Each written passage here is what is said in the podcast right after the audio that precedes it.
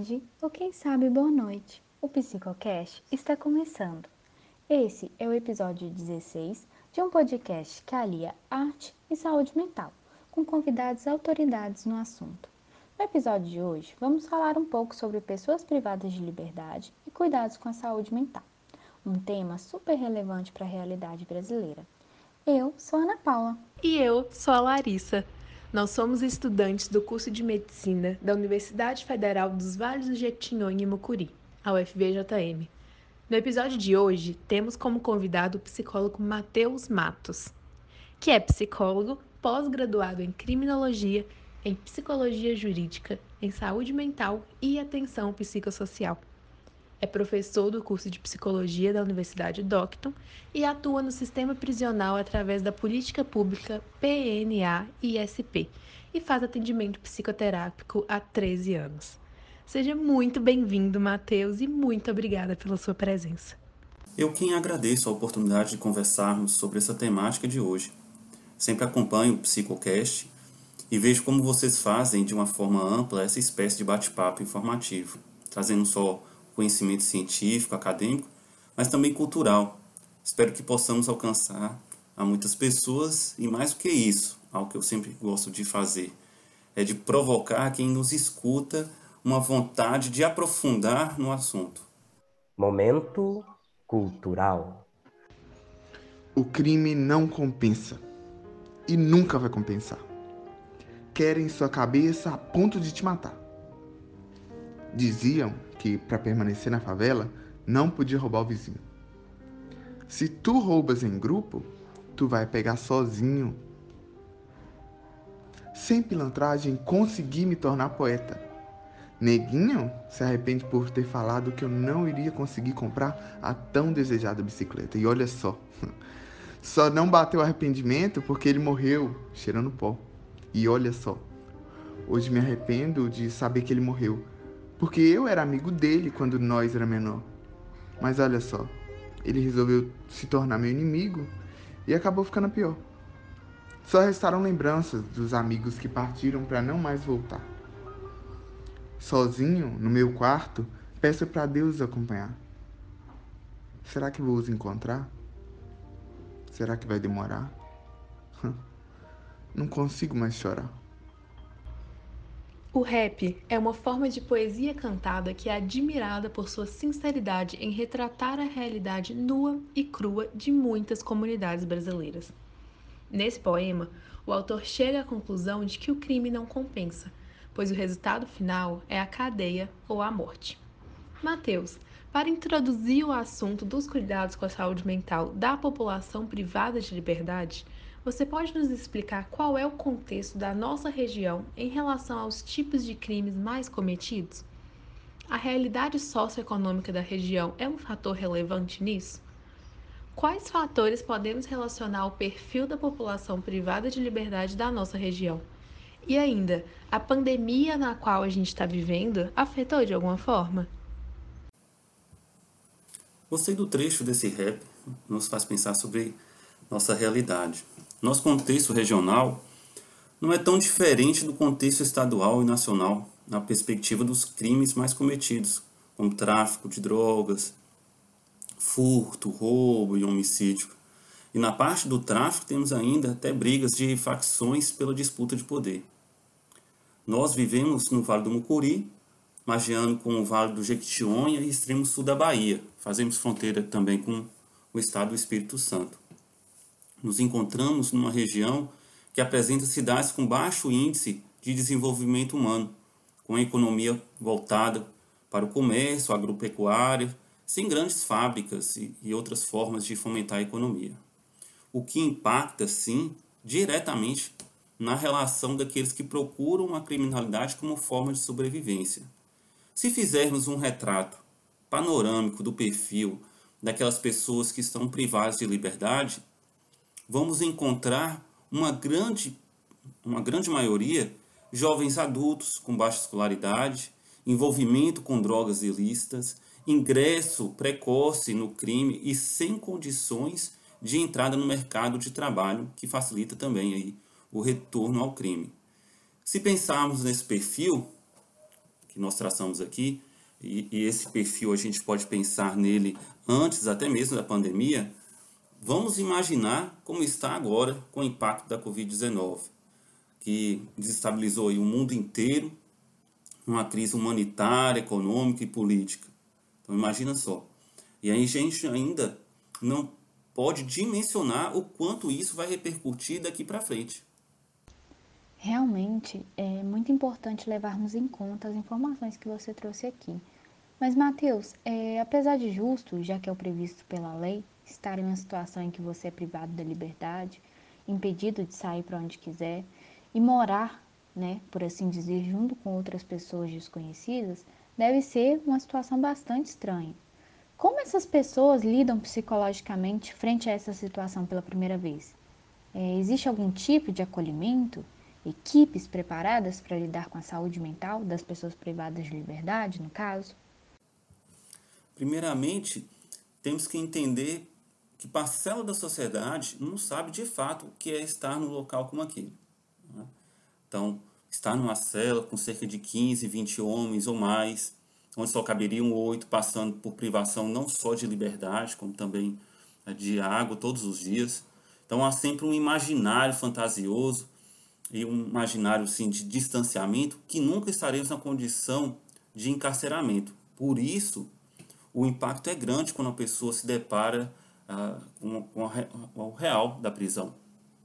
Então afeta ah, significativamente a estrutura psicológica da pessoa, deprimindo-a, revoltando-a contra o sistema judicial, causando também insônia, inapetência, angústia, irritabilidade, animosidade, entre outras questões. Quanto ao acolhimento, quando vocês me perguntam sobre isso, eu, eu entendo que todos e todas deveriam ter. Porém, pelo número de pessoas que são presas e a rotatividade delas, um número de reduzido de profissionais torna a tarefa até bem difícil. Mesmo assim, né, a gente pensando nisso, minimamente há alguns casos específicos de acolhimento. Lá no presídio, temos duas equipes bem compostas para lidar com, com saúde física e também a saúde mental das pessoas privadas de liberdade. Temos no presídio, é, nesse local onde eu atuo, né, a equipe da Sejusp, que é a equipe da Secretaria de Estado de Justiça e Segurança Pública, que são aquelas pessoas que são efetivas do Estado, e tem a equipe do PENASP. Tá? PENASP é Política Nacional de Atenção Integral à Saúde das Pessoas Privadas de Liberdade no Sistema Prisional. Grande, né? É, e, e, essa equipe, qual eu faço parte, somos é, compostos uh, por vários profissionais. Todos nós somos contratados através de processo seletivo e pelo número de pessoas que estão encarceradas no presídio daqui de Teoflotone, uh, o número de profissionais é, passa de 10. Tá? São 10 pessoas que têm saberes diferentes. Né? Então, temos nessa equipe enfermeira, técnico de enfermagem, dentista, técnico de saúde bucal, médica clínica geral, nós temos assistentes sociais, fisioterapeuta, farmacêutica, médico psiquiátrico, é, médico psiquiátrico e psicólogo. Né? Então eu fiz essa contextualização né, bem ampla assim para dizer que existe sim equipes preparadas para lidar com a saúde mental. O problema nefrálgico é entender que temos um universo, um universo no presídio daqui de Teoflotone, um universo flutuante de quase 700 pessoas privadas de liberdade, incluindo homens e mulheres. Então, não tem como fazer algo como deveria ser feito, como um acompanhamento contínuo e constante para amenizar alguns dos sofrimentos mentais e a condição de encarceramento ah, que infringe aí sobre quem está lá. Realmente, estar em uma situação em que o indivíduo está fora da sua própria rotina deve ser muito estressante. Mas, Matheus, qual tipo de sofrimento psíquico está mais presente na sua prática profissional com essa população?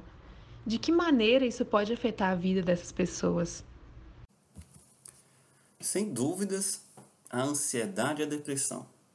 A ansiedade e a depressão são os dois tipos de sofrimento mais comuns na maioria das pessoas que ali estão. E falo, quando eu falo pessoas, é porque estou incluindo não só pessoas privadas de liberdade, né, os homens e as mulheres, como também os profissionais que lá trabalham, policiais penais, analistas, outros técnicos. Então, o que afeta na vida dessa população é aumentar o sofrimento para além da pena que estão condenadas, ou né, os que estão esperando julgamento. A demanda por ajuda profissional aumenta assustadoramente. E fora isso, aumenta também as animosidades, as tentativas de suicídio, tá? o aumento da tensão entre policiais e apenados, e ainda tem a crescente gradativa de profissionais afastados, o que sobrecarrega os demais colegas. Então, esse, esse contexto que tem ali né, do sofrimento psíquico né, e atinge todas as pessoas que estão lá. Então, durante a pandemia causada pelo SARS-CoV-2, grande parte da população ficou parcialmente privada de liberdade por causa dos decretos municipais e estaduais de lockdown, né? A população precisou ficar reclusa para tentar retardar o avanço da pandemia. Conta pra gente, Matheus, como foi o enfrentamento da pandemia no contexto penitenciário? Quais foram as medidas tomadas por gestores do sistema prisional e como que a notícia da chegada de um vírus potencialmente mortal impactou o psicológico da população prisional? Nossa, a tensão foi muito grande, né? Por ser algo que ninguém sabia como, como tratar. Então, como se comportava diante de, de quem pudesse estar contagiado, medo caso houvesse um contágio em massa. Então foi, foi, foi bastante tenso. Eu sei que aqui em Minas Gerais, alguns presídios né, e, e penitenciárias, elas se tornaram porta de entrada para cada região. Então a pessoa era presa, ia para essa porta de entrada, né, para esse presídio ou penitenciária, que era, era esvaziada, as pessoas que estavam lá eram reconduzidas para outros lugares, então se esvaziou alguns presídios, e aí ela se tornou porta de entrada. Então a pessoa presa ia para essa porta de entrada, ficava lá de quarentena por 14 dias, e aí depois ela ficava numa cela, ela ficava nessa quarentena e depois ela era transferida porque eles chamam de convívio, né, que é a ida para os pavilhões é, junto com os demais. A aflição foi muito impactante. E até hoje, até hoje, mesmo com a queda de índice do contágio, ainda temos sequelas do peri dos perigos né, desse período mais grave. Então, houve, uh, nessa época, a suspensão de visitas famili dos familiares. Né? Os atendimentos eram só em caso de urgência ou emergência. Imagina só, toda essa população que já estava privada de liberdade, longe dos familiares e não ter nenhum tipo de contato vendo TV um canal nacional e o quanto isso impactava a mente delas. Né? Nós estávamos ali, tentávamos lá entrar em contato com, os familiares através dos bilhetes que, nós recebíamos. Né? Esses bilhetes nós recebíamos diariamente, mas nesse período nós é como se fosse o canal de comunicação que nós tínhamos.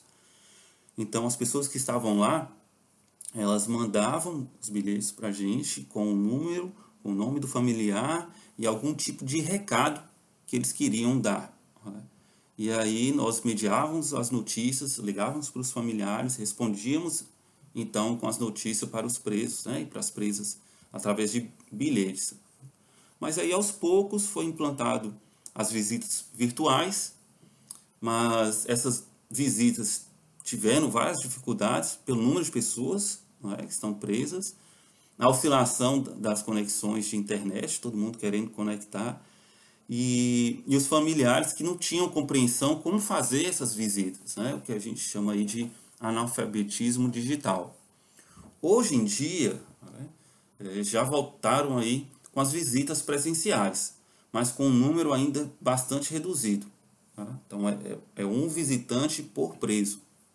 As visitas virtuais continuam, né? penso eu que não vai cessar, e, e essas visitas são para aquelas, principalmente para aquelas pessoas que possuem familiares que moram ah, bem distante daqui, né, em outras regiões. Matheus, mais uma vez, muito obrigada pela sua participação no nosso podcast. Você é sempre muito bem-vindo para estar conosco e com os nossos ouvintes. É, é, muito rápido, né? Mas muito obrigado mais uma vez aí. Eu agradeço demais é, por me conceder esse convite e já eu já me sinto bem-vindo no podcast, né? Esse Psicocast, por ser o segundo episódio dessas séries aí que vocês vêm gravando e publicando que eu participo. Então eu estou sempre à disposição, precisando é só chamar. Estamos chegando ao fim de mais um episódio do nosso Psicocast. Enquanto nosso próximo episódio não sai, aqui vão algumas sugestões de produções artísticas. A primeira indicação é o documentário Sem Pena, dirigido pelo Eugênio Pup, que no Festival de Cinema de Brasília, de 2014, ganhou o prêmio de melhor filme pelo júri popular. Ele investiga como é a vida nas prisões brasileiras e a maneira que o sistema de justiça contribui com o aumento da população carcerária. Além disso, são entrevistadas várias pessoas que têm ou tiveram uma relação com a cadeia. E temos a oportunidade de entender um pouco como se sentem e o que as pessoas privadas de liberdade sentem, apesar de seus rostos não serem demonstrados enquanto cada um conta a sua história. Eu amei a experiência de assistir esse documentário, me fez refletir bastante. E você, Larissa, vai indicar o que hoje? E eu vou indicar um filme, O Cárcere e a Rua, Nele podemos conhecer melhor as histórias de Cláudia, Betânia e Daniela, que estão presas na penitenciária Madre Pelletier, em Porto Alegre. Em seus relatos, uma dessas mulheres afirma que toma antidepressivos e calmantes que não dá para segurar de cara limpa, que ninguém consegue fazer isso depois que é preso. Ou seja, ela deixa claro com propriedade que a saúde mental das pessoas privadas de liberdade é sim afetada de maneira a precisarem de um tratamento para suportar o cárcere e a rua, como é trazido no próprio nome do filme. Vale muito a pena dar uma olhadinha. Ficou curioso, né? Então vá lá conferir. Como indicação regional, temos o consultório na rua. Ele atende as demandas de saúde física e mental da população em situação de rua, tanto moradores quanto trabalhadores que não conseguem ser atendidos fora do horário de trabalho nos PSFs da cidade. Lá, eles fazem um trabalho muito bonito de acolhimento e promoção da saúde a essa população carente. Eles também são ponto de apoio de muitas pessoas que conseguem sua liberdade, mas não possuem família, ou até mesmo não possuem acolhimento familiar. Nós, do Psicoeducação, gostaríamos de incentivar você, ouvinte, a conhecer o consultório na rua. Lá, eles aceitam todos os tipos de doações, desde roupas, artigos de higiene, cosméticos, brinquedos, porque o oferecimento de coisas materiais, juntamente ao acolhimento sem julgamento, é uma porta de entrada para a promoção da saúde dessa população. O consultório na rua fica localizado na rua Antônio Onofre, 267, do bairro Marajoara, em frente ao Hospital Municipal Raimundo Gobira. Conheça mais em arroba consultório na rua Tel. O Psicocast foi criado com o intuito de melhor abordar o tema da saúde mental e de combater os preconceitos em relação a essa temática. Obrigada, ouvintes, por ficarem até aqui com a gente. Não deixem de nos seguir no Instagram, psico.educação. Lembrando que é sem cedilha e sem tio. Lá no nosso Instagram você encontra postagens sobre os principais temas abordados por aqui e o nome de livros, músicas ou filmes indicados em cada episódio. Ah, e não percam os próximos episódios, hein? Quinzenalmente nas quintas-feiras. Tchau, tchau! Esperamos vocês!